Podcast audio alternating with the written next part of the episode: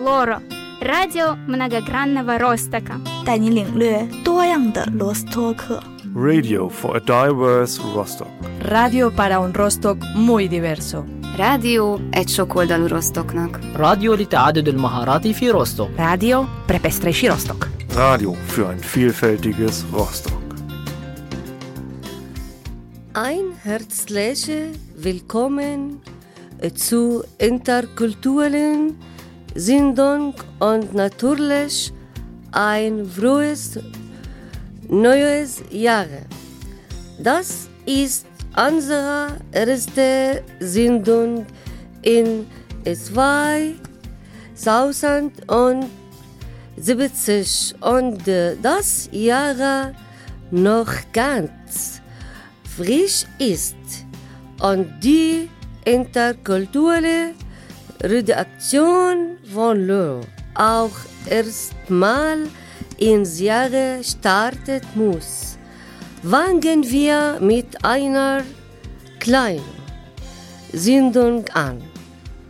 Neben Musik und Veranstaltungstipps berichten wir mir über den syrischen Bären, Unterschiede zwischen der Universität Rostock und der Uni Moskau sowie einen Erfahrungsbericht von russischen Studenten, die die deutsche Sprache erlernen.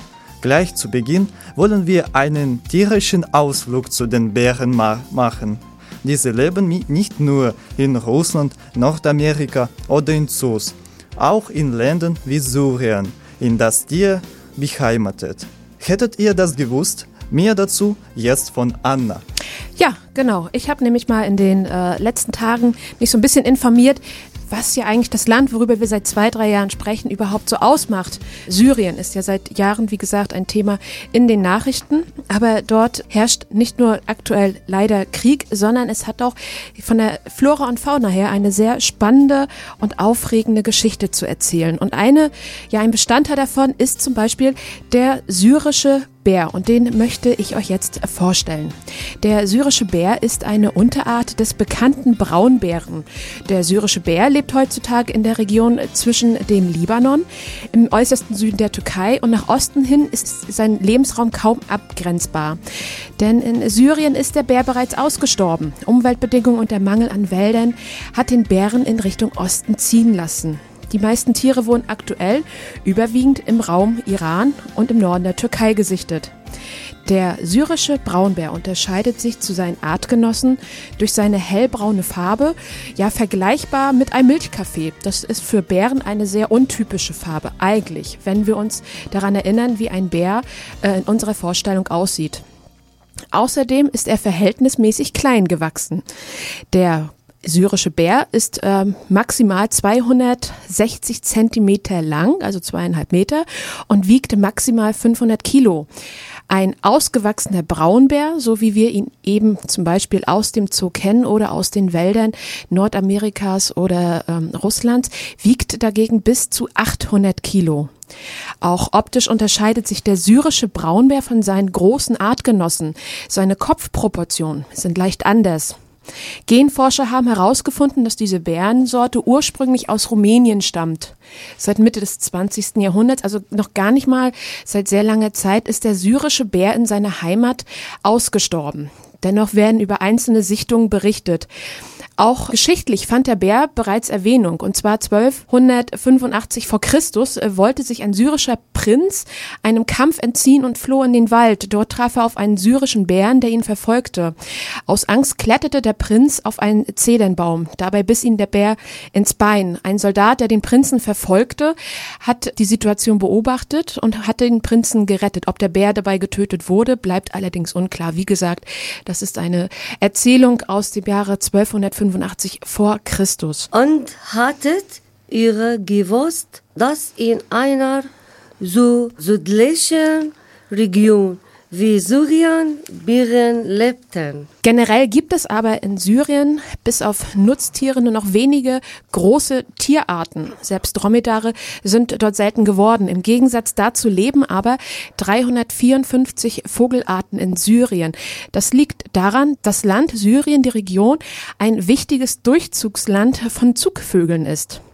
Da in Syrien durch massive Abholzung und Überweidung die Pflanzenwelt sich nur noch an wenigen Stellen frei entfalten kann, gibt es auch kaum noch Wälder. Die Aleppo-Kiefer zum Beispiel oder die Libanon-Zeder kommen noch in Restbeständen vor. Dagegen sind Öl- und Feigenbäume häufig nur noch angepflanzt vorzufinden. Ein Tier, was in Deutschland jedes Kind nur aus kleinen Käfigen kennt, ist in der Hochebene von Aleppo beheimatet. Der Goldhamster. Und in Syrien gibt es aktuell 23 Fledermausarten. So, und wir machen jetzt hier erstmal weiter mit Musik. Wir haben für euch gleich zwei Titel rausgesucht, passend zum eben besprochenen Thema La Minor mit Die Bären. Und im Anschluss daran hört ihr Karl Siro mit La Ponce. Ich wünsche euch viel Spaß beim Hören.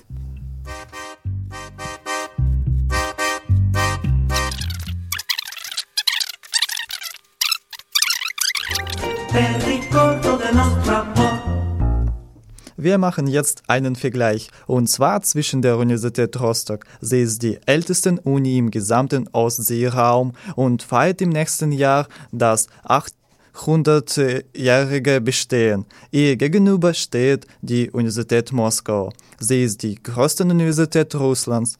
Alina ist Studentin an der Uni Moskau und aktuell Austauschstudentin in Rostock. Sie stellt uns nun ein Partnership-Projekt der Uni Rostock vor, das ihr als Austauschstudentin geholfen hat. Ein Studium im Ausland ist eine große Herausforderung. An der Rostocker Uni gibt es ganz viele internationale Studierende. Von alleine ist es gar nicht so einfach, die deutsche Kultur richtig kennenzulernen. Heimweh und Missverständnisse führen oft dazu, ein Studium abzubrechen.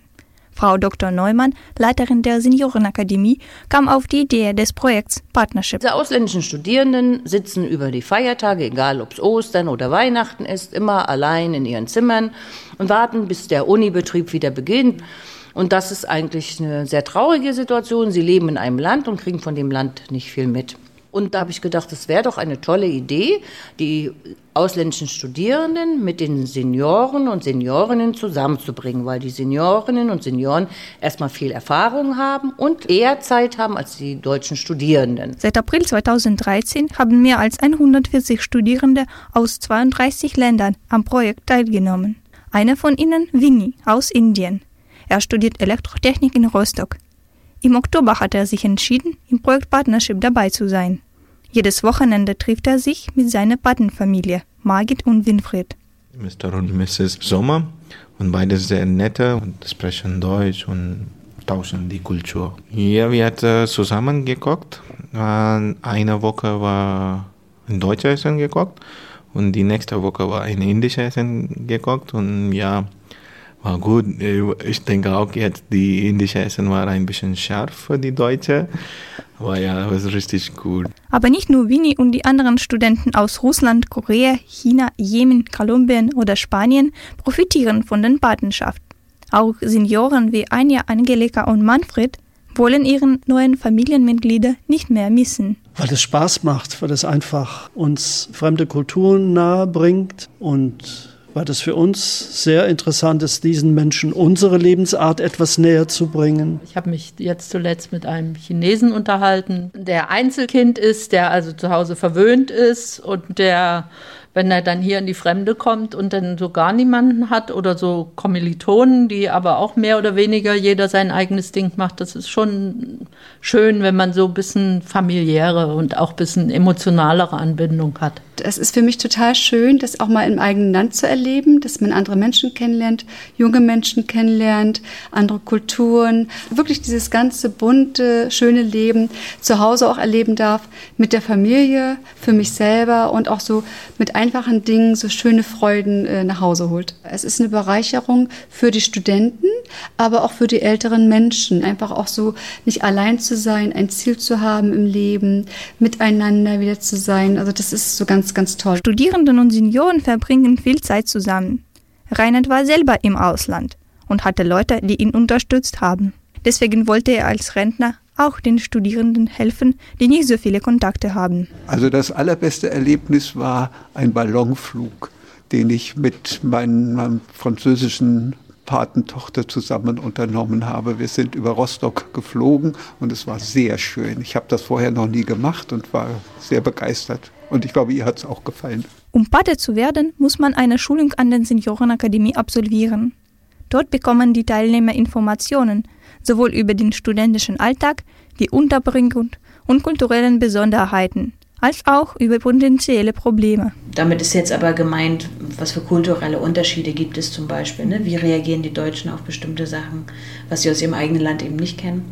Und halt auch, wie spreche ich sensible Themen an? Also wie kann ich meinem Patenstudenten sagen, dass mir das jetzt gerade nicht passt oder dass man das in Deutschland nicht so macht, wie er gerade was gemacht hat. Und wir sind zum Beispiel sehr bedacht, dass alles ordentlich gemacht wird. Wir fühlen uns innerhalb von Regeln und Grenzen sehr wohl, äh, was für andere Kulturen manchmal ein bisschen schwierig ist. Wir sind zum Beispiel, das ist der Klassiker, wir sind zum Beispiel sehr pünktlich und äh, wenn wir die Studierenden zum Beispiel einladen zu einem monatlichen Treffen, ein Gruppentreffen von Partnership, ja, dann kommen dann manche eben eine Viertelstunde später und sowas muss man eben dann auch bedenken, dass man da auch ein bisschen gelassener wird und sagt, das ist dann eben so. Seit April 2013 haben über 50 Rostocker am Projekt Partnership der Universität teilgenommen. Ich möchte sagen, das ist ein wunderschönes Projekt und alle Auslandsstudenten äh, müssen äh, daran teilnehmen. Das ist sehr wunderbar.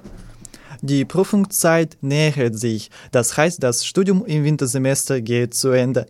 Damit endet der Aufenthalt einiger Austauschstudenten in Deutschland. Insgesamt hat die Rostocker Universität 19 Patenuniversitäten auf der ganzen Welt. Darunter ist die staatliche Moskau-Lomonossow-Universität, die als größte und berühmteste Hochschule Russlands gilt. Jedes Jahr haben Studierenden von beiden Seiten die Möglichkeit, an diesem Austauschprogramm zwischen Rostock und Moskau teilzunehmen. Natürlich, sogar im selben Studiengang gibt es viele Unterschiede. Über ihre Erfahrungen in Deutschland berichtet die Austauschstudentin aus Russland Alina Rezanova, die sich mit Medienwissenschaft beschäftigt. Es gibt auch äh, bestimmte Zahl von Semestern, aber man muss nicht unbedingt in diese Zahl von Semestern reinpassen. Man kann ganz frei entscheiden, in welchem Semester man macht man Medienanalyse macht, in welchem Semester man Medien, also Kommunikationstheorien oder Medientheorien macht, wann man sich mit Medienästhetik beschäftigt. In Russland, man, jedes Semester ist geplant und man ist davon abhängig. Sie sagt, es gibt auch eine bestimmte Anzahl von Semestern, aber man muss nicht unbedingt in dieser Anzahl von Semester reinpassen. Man kann ganz frei entscheiden, in welchem Semester man Medienanalyse macht, in welchem Semester man Kommunikationstheorie oder Medientheorie macht, wenn man sich mit Mediaästhetik beschäftigt. In Russland ist jedes Semester geplant und man ist davon unabhängig. Das ist der zweite Aufenthalt an der Rostocker Universität für Alina. Sie studiert Deutsch seit drei Jahren. In der Zukunft will sie im Bereich Wissenschafts- oder Wirtschaftsjournalismus arbeiten. Alinas wichtigste Erkenntnis in Deutschland ist, dass Medien hier anders als in Russland definiert werden. Sie sagt, der Unterschied ist, dass man im Bereich Journalismus unter dem Begriff Medien ganz andere Dinge versteht. Zum Beispiel bei uns wird Medium als eine Zeitung oder Zeitschrift oder Magazin verstanden. Hier ist es auch ein Film. Und in Rostocker Uni gibt es ganz viele Kurse, die äh, sind äh, Filmanalyse gewidmet. Der Medizinstudentin Andrea Löwel steht das Auslandsjahr an der Moskauer Universität erst bevor. Sie ist von der russischen Sprache begeistert. Andrea meint, dass das kommende Studium sie selbst persönlich, fachlich und sprachlich voranbringt. Alle Unterlagen vorzubereiten ist schon eine Herausforderung. Also dadurch, dass ich die Erste bin, die das als Medizinstudentin macht, muss man ähm, vieles selbst organisieren und auf die Reihe kriegen, weil es sozusagen kein Muster gibt, dem ich folgen könnte, sondern so muss ich mir jetzt selber zurechtsuchen, welche Fächer anerkannt werden. Das fördert viel Arbeit. Das Auslandsstudium bedeutet auch Schwierigkeiten, sowie die Sammlung der Unterlagen, Überwindung der Sprachbarriere, Anpassung an die neue Kultur. Aber das sind wesentliche Bestandteile der Erfahrungen im Ausland. Und dann wird einst ein fremdes Land vertraut und bekannt. Dazu beiträgt die mehrjährige Freundschaft zwischen Moskau und Rostocker Universitäten. Das war unsere heutige Themen für Banket. Studieren auf Russischen. Zu Abwechslung gibt es aber jetzt erstmal Musik. Von Rayons mit Los Gaminos, die La Vida. Danach gibt es die Veranstaltung Stips.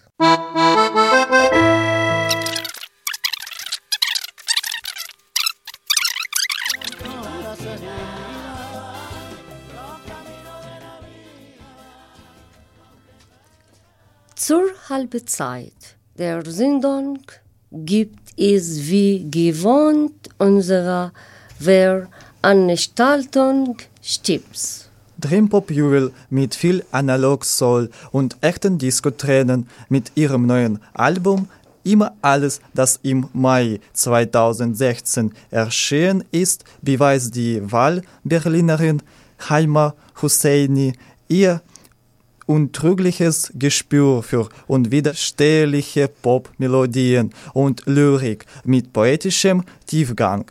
Am kommenden Samstag präsentiert sie ihre zauberhaften Songs im Rostocker Mauclub. Das Konzert beginnt um 20 Uhr. Das Lichtspieltheater Wundervoll lädt mehrmals täglich zum hochgepriesenen Film La La Land in den Saal der Frieda 23 ein.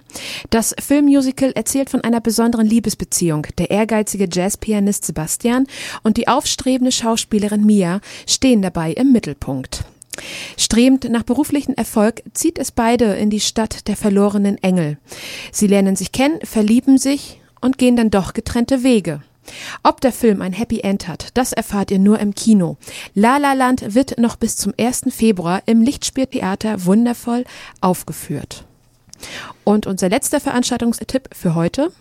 Im Rahmen der Ausstellung Rostocks feine Gesellschaft der Herrenclub Sozietät 1794 bis 1934 lädt zum Spieleabend ein. Am 21. Januar ab 18 Uhr wird der Abend mit einer Führung durch die Sonderausstellung eröffnet. Anschließend darf, ja, gespielt werden.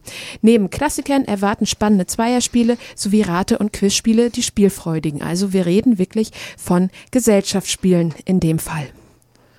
Weitere Veranstaltungstipps erhaltet ihr auch auf der LoRa Homepage www.lora.de. Dort findet ihr auch äh, neuerdings eine neue Unterseite New Home. Was es damit auf sich hat, das erzählt euch Anne. Sie hat diese Unterseite von Loro Kommande mitentwickelt. Ja, genau. Also www.loro.de slash newhome ist eine neue Unterseite, die ein Informationsportal bietet für Leute, für Rostocker, für Neurostocker, für Leute, die eher mit der englischen oder arabischen Sprache sich noch zurechtfinden als mit der deutschen Sprache. Also ist ein Informationsportal, wo es um äh, Jobbörse geht, Wohnungsbörse. Da gibt es zum Beispiel auch eine, ähm, eine geschichtliche Hintergrundzusammenfassung von der Rostocker Rostocker Geschichte.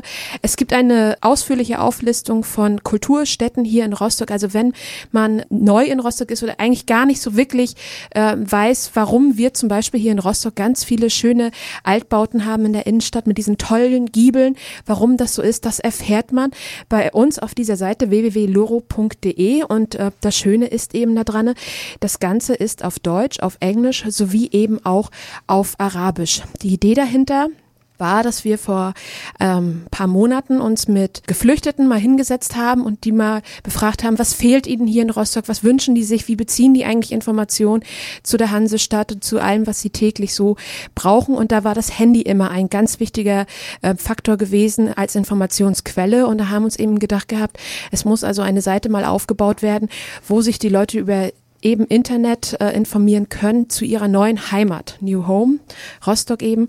Und das Ergebnis ist eben www.loro.de slash New Home. Diese Seite wird auch noch weiter ausgebaut. Es kommen auch noch mehr Sprachen in den nächsten Monaten dazu und vor allen Dingen kommen immer mehr Informationen dazu. Da gibt es Veranstaltungstipps auf dieser Unterseite.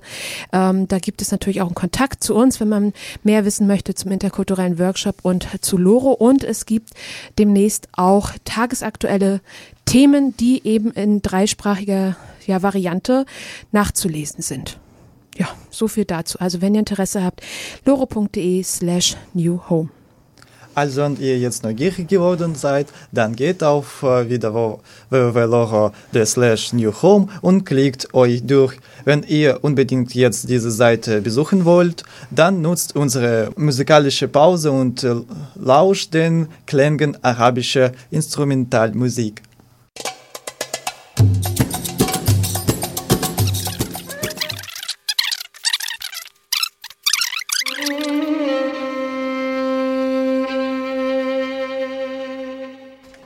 Bereits am Anfang der Sendung angekündigt, ist das die erste Ausgabe des interkulturellen Workshops im neuen Jahr. Eine eher Short Version, sage ich jetzt mal.